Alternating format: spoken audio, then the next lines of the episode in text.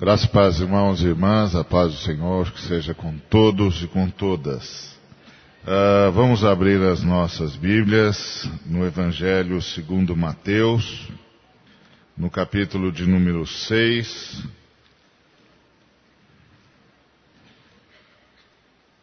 E nós vamos ler o verso de número 9.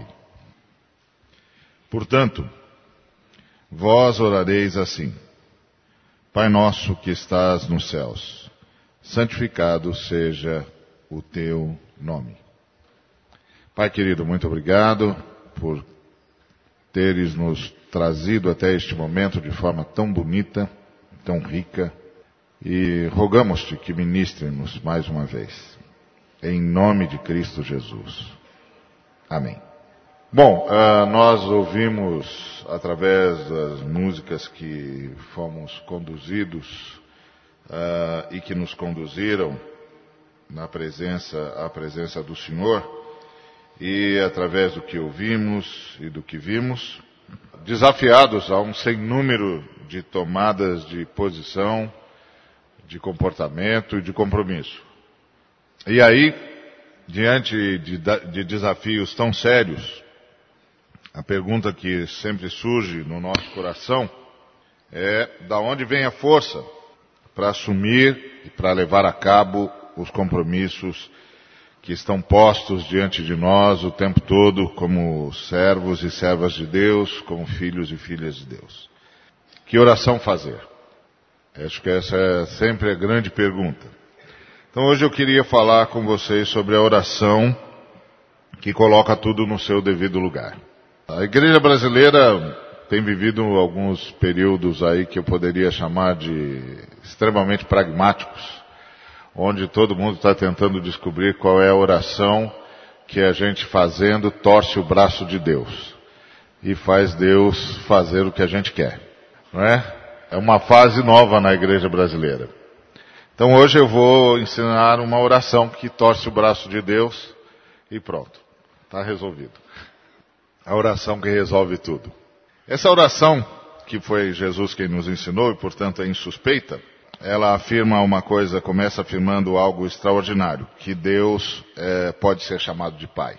E Deus pode ser chamado de Pai porque Ele se vê como Pai, e Ele é aquele Pai que fica guardando o filho que volta, e que tolera o filho que não vai, mas queria ter ido, porque não conseguiu ainda compreender quem é o Pai. Então é um pai amoroso, um pai extremamente paciente, um pai que concede tempo e espaço. O que quer dizer que é um pai que cede tempo e espaço. Porque todos nós estamos exercendo as nossas consciências livres no tempo e no espaço que o Senhor permitiu e que, portanto, o Senhor cedeu de si mesmo, porque todo o tempo e todo espaço pertencem a Ele. Então, em qualquer espaço que estejamos, estamos por concessão. Sempre por concessão. É o Deus que se esvazia o tempo todo para criar espaço para outras consciências. Caso contrário, não, havia mais nenhum, não haveria mais nenhuma outra consciência no universo, porque não tem espaço para isso. Só tem o espaço que Deus cede. E, portanto, só tem o espaço que Deus permite, só tem o espaço que era de Deus, que é de Deus e que Deus compartilha. Então Deus está sempre se esvaziando para conviver com a sua criatura, com a sua criação. E aí Jesus diz, pode chamá-lo de pai.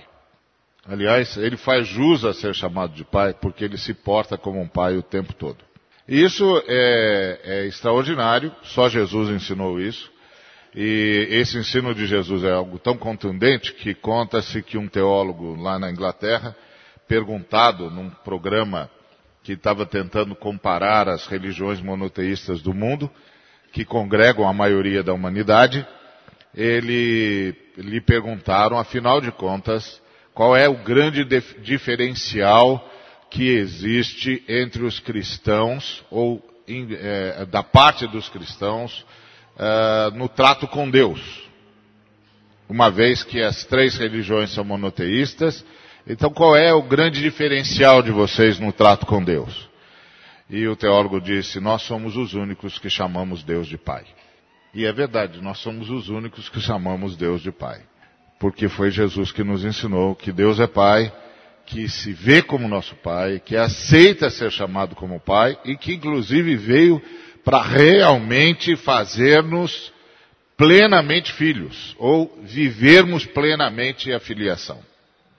A outra coisa linda nesse texto é que Jesus diz que é para dizer Pai Nosso, e aí se no primeiro momento a gente vê Deus como Pai, no segundo momento a gente vê o próximo como irmão.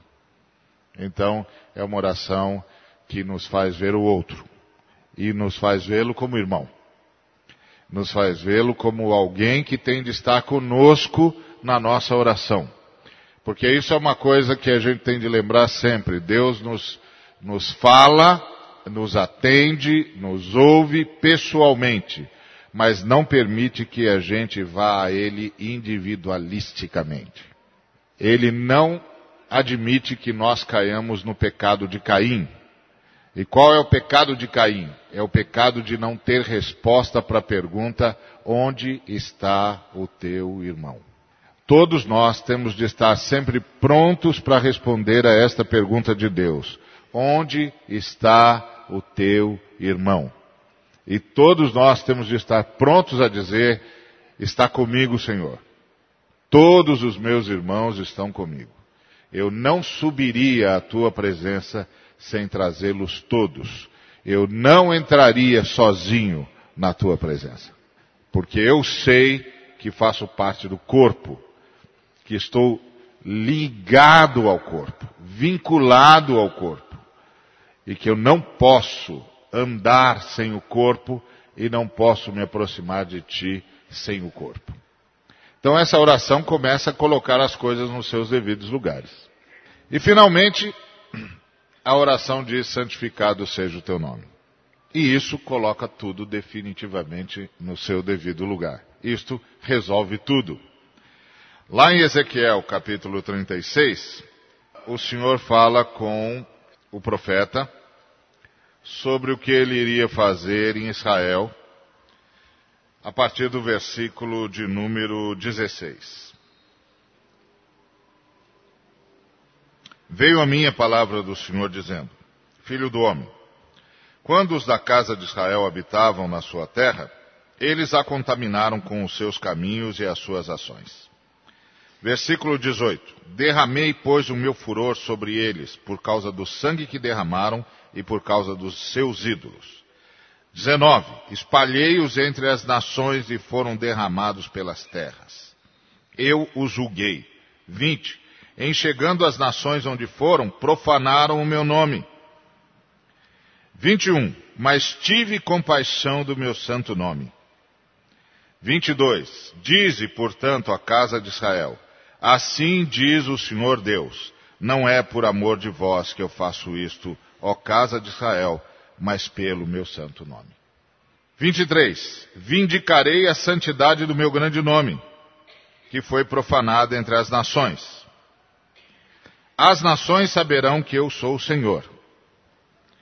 E aí, quando as nações saberão que Ele é o Senhor? Quando eu vindicar a minha santidade perante elas. E como ele vai vindicar a santidade dele perante elas? Versículo 24. Tornar-vos-ei de entre as nações e vos congregarei de todos os países e vos trarei de volta para a vossa terra. Aspergirei água pura sobre vós e ficareis purificados, de vossas imundícias e de vossos ídolos. 26. Dar-vos-ei coração novo, porei dentro de vós espírito novo, Tirarei o coração de pedra, porei um coração de carne. 27. Porei dentro de vós o meu espírito, farei com que andeis nos meus estatutos. 28. Habitareis na terra que eu dei a vossos pais, e sereis meu povo, e eu serei vosso Deus. 29. Livrar-vos-ei de todas as vossas imundícias, farei vir o trigo e o multiplicarei. Não trarei fome sobre vós.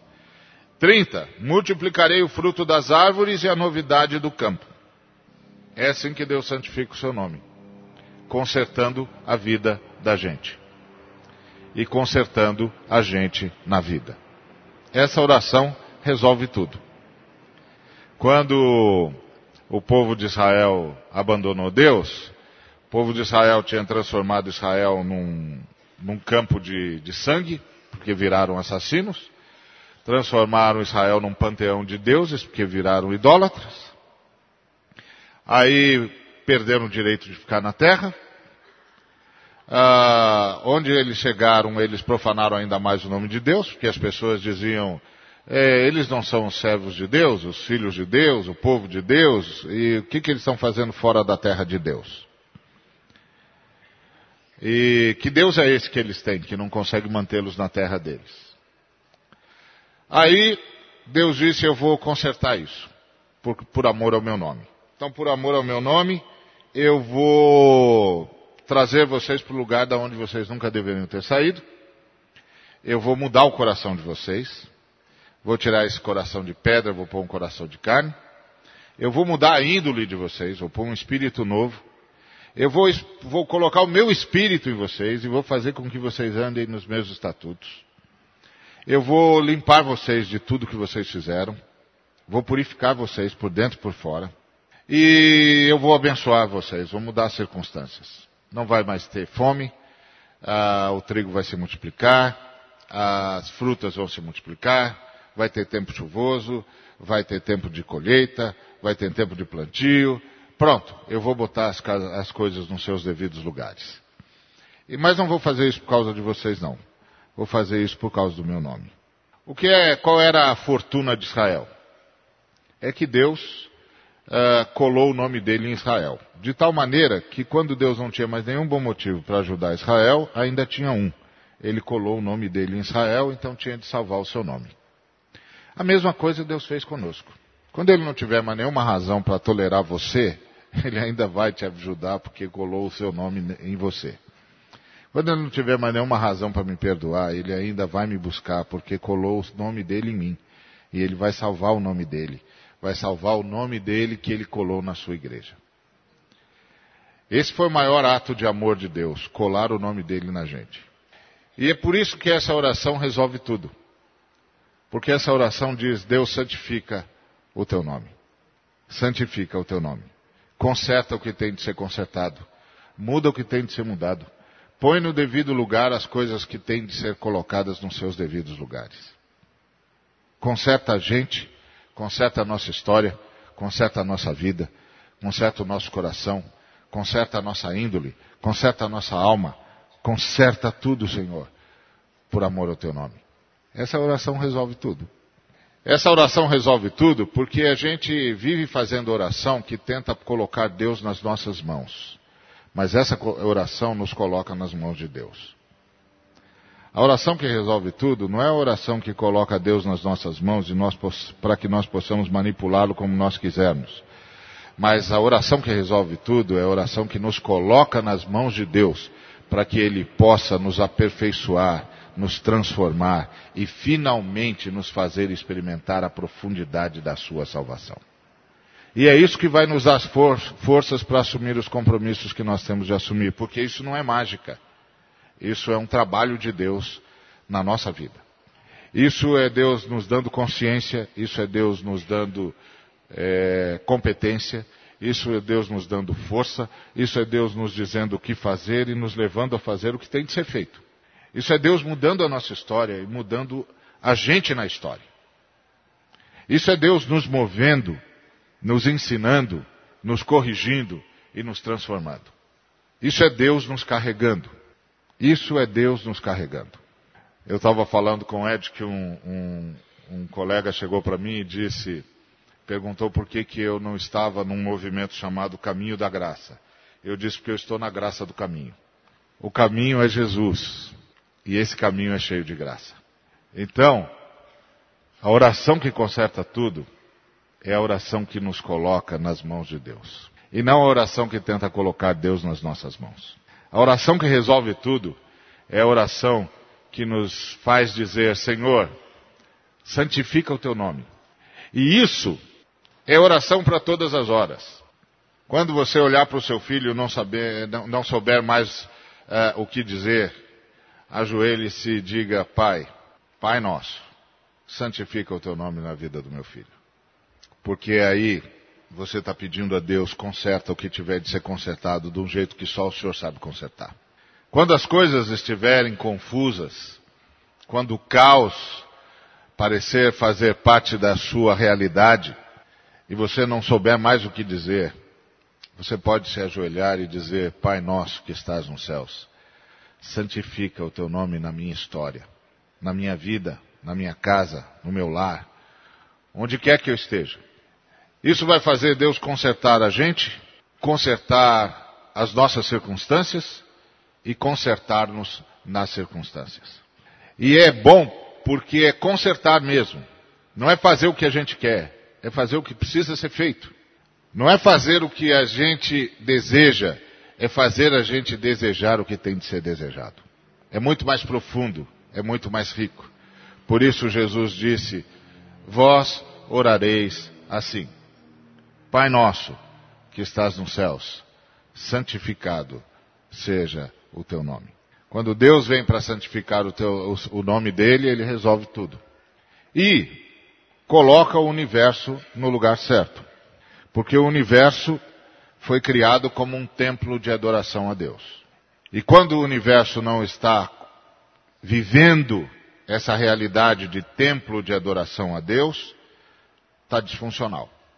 E aí nós precisamos que o Senhor venha santificar o seu nome. Que Deus nos abençoe. Que Deus nos ensine a orar por Ele, pela santificação do nome dEle. E assim, nós vamos ser agentes de salvação do planeta. E não é que nós vamos ser por mágica, não. Ele vai trabalhar em nós e dar esse nível de conscientização. Quando nós lemos um projeto, sobre um projeto como o que nós temos agora, de envolvermos-nos na questão ecológica, o que é que está acontecendo? Deus está santificando o seu nome. Sim, porque não tem nada a ver com a nossa bondade, não, viu, irmãos? Deus está santificando o seu nome. E nos fazendo ver, nos fazendo ouvir e nos fazendo agir. Que Deus santifique sempre em nós o seu nome, para a sua glória. E aí, nós aprenderemos a viver o seu reino e fazer a sua vontade. Aprenderemos e compreenderemos que o pão é nosso e somos plenamente dependentes dele. Aprenderemos e compreenderemos que o perdão é nosso e nos perdoaremos mutuamente aprenderemos e compreenderemos que toda tentação tem um único objetivo: desonrar o nome de Deus e transformar tudo em disfuncionalidade total e absoluta. E aí voltaremos a orar sempre. Pai nosso, que estás nos céus, santificado seja o teu nome. Que ele o faça para a sua honra e para a sua glória. Amém.